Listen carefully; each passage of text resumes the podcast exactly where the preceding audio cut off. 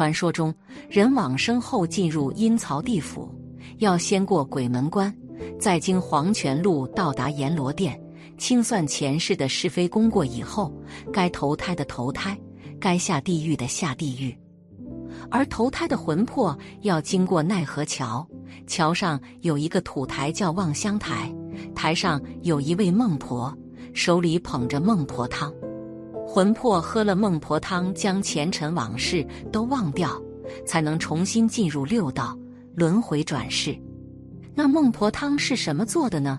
为什么魂魄喝了孟婆汤就会把前世都忘掉？孟婆汤的制作方法目前有以下几种传说。第一种，据说孟婆汤是孟婆亲自熬制的。她制作孟婆汤的原料很简单。就是一碗奈何桥下的河水，两棵忘忧草，三朵白玫瑰。但是同样的材料，别人却不一定能够做出来孟婆汤，只有孟婆做出来的才有效。这是为什么呢？据说是因为汤中有孟婆的眼泪。另一说是，每个人活着的时候都会落泪，因喜、因悲、因痛、因恨、因愁、因爱。孟婆将他们一滴一滴的泪收集起来，煎熬成汤。第三种孟婆汤的做法是：先取在十殿判定要发往各地做人的鬼魂，再加入采自俗世的药材，调和成如酒一般的汤，分成甘、苦、辛、酸、咸五种口味。可鬼魂如果不喝孟婆汤会怎么样？在《阎王经》中说。鬼魂在各殿受过刑罚后，依序借送至下一殿，最后转押至第十殿，交付给转轮王。第十殿掌管鬼魂投生，凡被送到这里来准备投生的鬼魂，都会先被押到由孟婆神所掌管的运旺台下灌饮迷汤，让鬼魂们忘却前生。而不喝孟婆汤的后果是很严重的。一说是，凡是预备投生的鬼魂都得饮下孟婆的迷魂汤。如有刁钻狡猾、不肯喝的鬼魂，他的脚底下立刻就会出现绊住双脚的东西，并有严厉惩罚。最后强迫性的灌下，没有任何鬼魂可以幸免。还有一说是，忘川边有一块石头叫三生石，上面记载着你的前世今生，字迹都是鲜红的。我们走过奈何桥，在望乡台上看最后一眼人间，孟婆会问你要不要喝汤。喝了孟婆汤，你就会忘记世间的一切事情。这就是今生已知前生事，三生石上留姓氏，不知来生他是谁。饮汤便忘三生事，喝了孟婆汤就能忘记所有过往的事情，就能去安心的投胎做人了。而且喝一碗孟婆汤就可以做到无牵无挂。然而在传说中，有四种人是没有喝过孟婆汤的。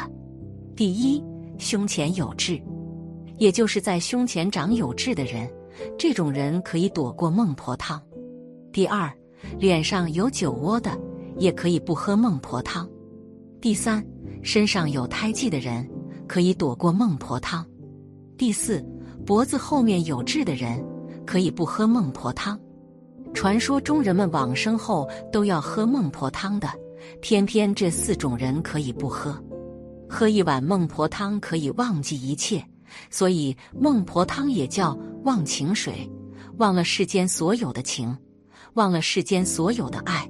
毕竟人往生是必然的，有生必有往生，人应俱生，不应俱往生。无生即无往生，究竟解脱。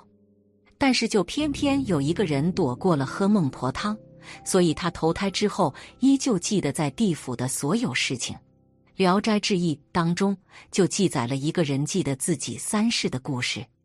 举人能记得前世的事情，他称自己第一世是个绅士，品行多有不检点，活到六十二岁就死了。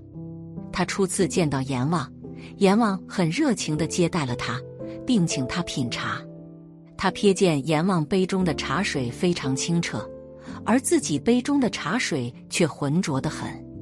他心里怀疑阎王给自己喝的是迷魂汤，于是他趁阎王不注意，就将杯中的茶水悄悄倒在桌子下面，并假装喝完。过了一会儿，阎王查出他前生的罪恶，一怒之下，命令群鬼将他揪下去，罚他做马。立即就有恶鬼将他捆绑起来拉走。他被拉到一家大院跟前，只见门槛很高，无法跨越。他正踌躇间，恶鬼用鞭子猛抽了他一下，他疼得栽倒。当他再抬头看时，发现自己已在马圈里。只听有人叫道：“黑马生了个小马驹，是匹公马。”他心里很清楚，嘴里却说不出话。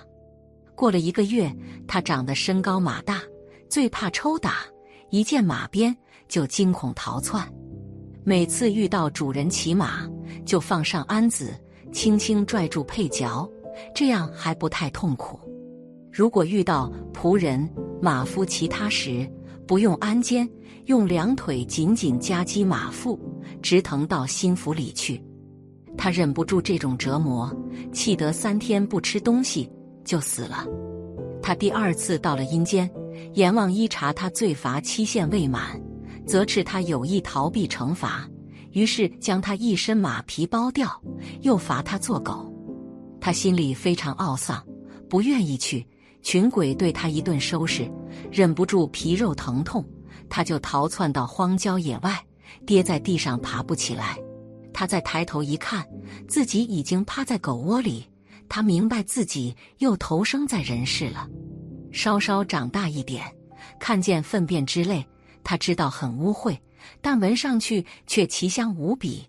但他下定决心不吃那些东西。大约过了一年，他常常气得要死，又害怕阎王斥责自己罪孽未满，有意逃避，只好强忍着。无奈主人养着它，又不肯放手。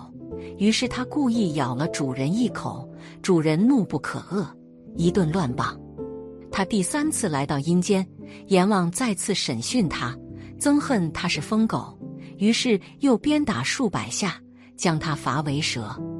他投生在阴暗的洞里，看不见太阳，苦闷极了，就沿着洞往外爬。这时他发现自己伏在深草丛中，他发誓不残害生灵。饥饿的时候，只吞食树上的果子。过了一年多，他常常思索着：自害不行，害人也不行，想找一个的上策却没有。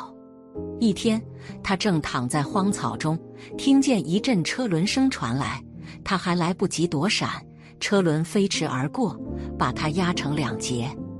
阎王纳闷，他这么快又来了，他赶快伏在地上申辩。